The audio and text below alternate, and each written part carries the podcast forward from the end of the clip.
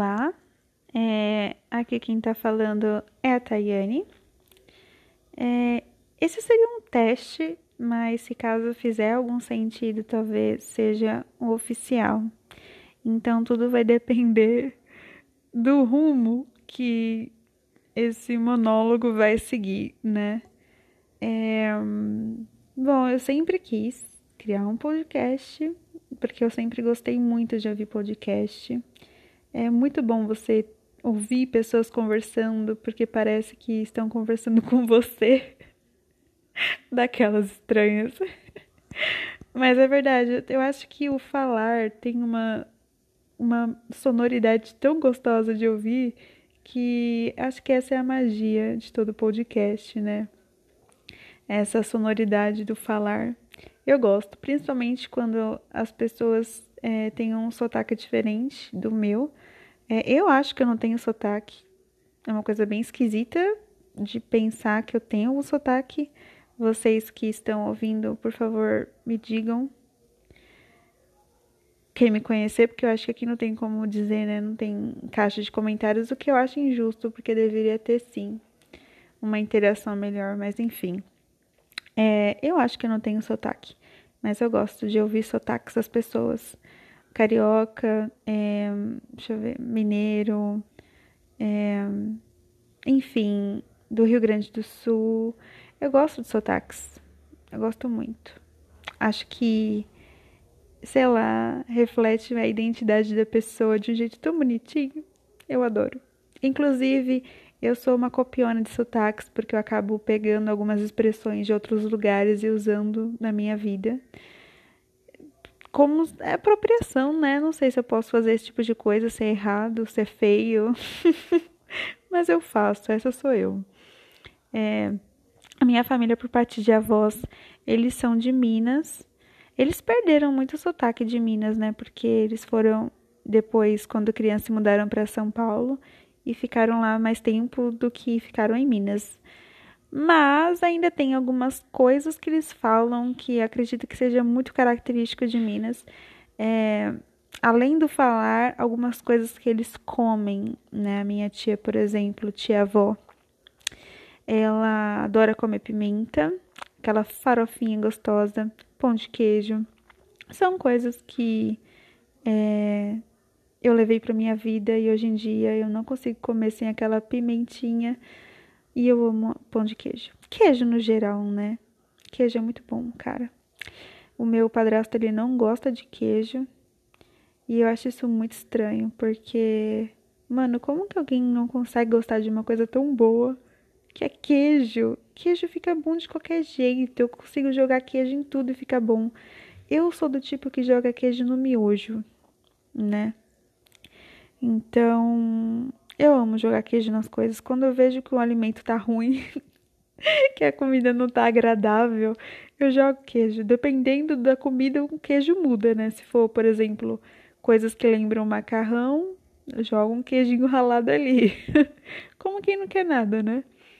E se for outra coisa, aí eu pego já uma mussarela, tananã. E quando é algum doce, eu uso o queijo branco, que combina com tudo. Ele é neutro. É bom. Em falar em queijo, é, eu gosto muito do queijo branco, né? E você vai no mercado, o queijo branco é quase o preço de um dos seus rins, né? E é caro demais. Não entendo como uma coisinha tão pequenininha, bonitinha, possa ser tão caro. E aí eu tava navegando no YouTube e eu achei é, uma receita de queijo.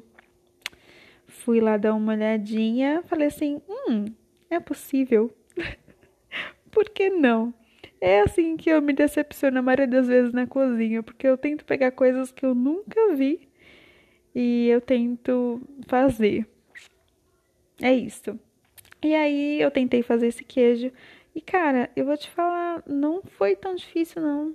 Deus, assim, não ficou perfeito. eu lembro que ficou com muito gosto de vinagre, porque na receita pediu vinagre de maçã, eu não tinha o vinagre de maçã. Aí outra vez eu usei limão, só que aí ficou com muito gosto de limão. Mas deu certo, então é uma coisa que eu recomendo para vocês. Tentem fazer queijo branco em casa. É, é legal. E aí eu tentei também transformar esse queijo branco em requeijão. Ficou bem esquisito, ele ficou com uma textura bem grossa, mas deu para comer, deu para comer. Eu eu geralmente me arrisco bastante na cozinha. Acho que é por assistir tanto Masterchef e programas culinários. eu dei risada porque do jeito que eu falo parece que eu, sei lá, gente, eu tenho 25 anos, mas às vezes eu acho que eu tenho 84.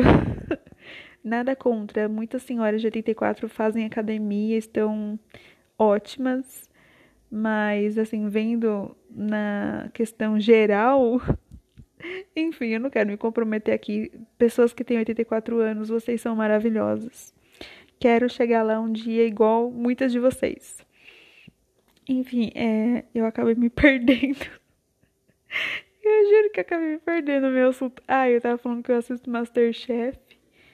É, tá, onde eu queria chegar com tudo. Eu sou péssima gravando podcast. Eu. Eu sou péssima. Eu acabo viajando nos assuntos. É, enfim, eu tava falando que eu acabo assistindo muitos programas culinários e arriscando na cozinha. Ah, já entendi o que eu ia falar. E nesse sentido, é, é um perigo, porque aí você acha que só porque você está assistindo as pessoas cozinhando na televisão, é, você acha que você pode fazer tão bem quanto eles. Mas tem muito estudo por trás, você não vai conseguir fazer, gente. Não vai. As coisas que eles fazem, não vai.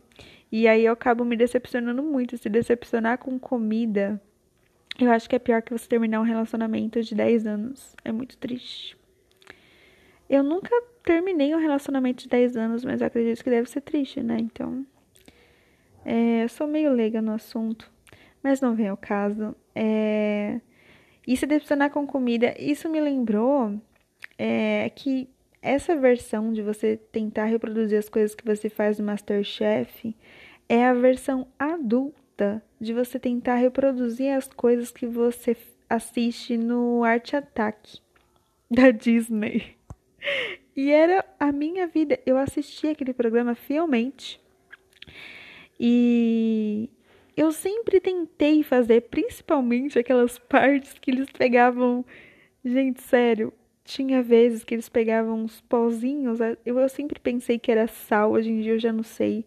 Mas às vezes era colorido, às vezes era só branco, né? Eles faziam uma superfície preta. E eles desenhavam no chão usando pozinhos. Pesquisa, arte ataque com pó. Eu jogo coisas assim aleatórias na internet, sempre aparece. Vocês vão ver, realmente são coisas maravilhosas. E eles desenham com pozinho.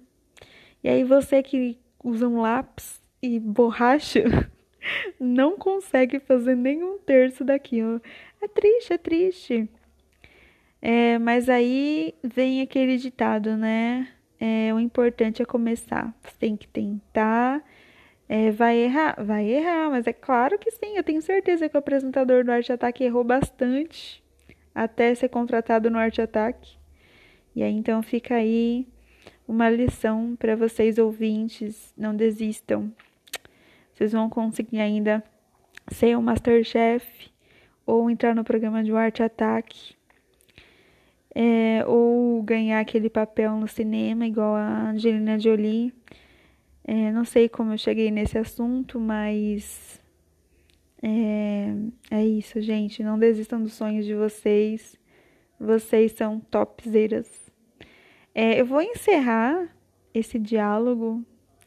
É, não sei se eu vou postar ele, mas é, obrigada a vocês se eu postei, né, por ouvirem essa conversa e eu prometo que talvez nos próximos episódios eu traga assuntos mais interessantes e que façam mais sentido. É isso aí, gente. Tchau.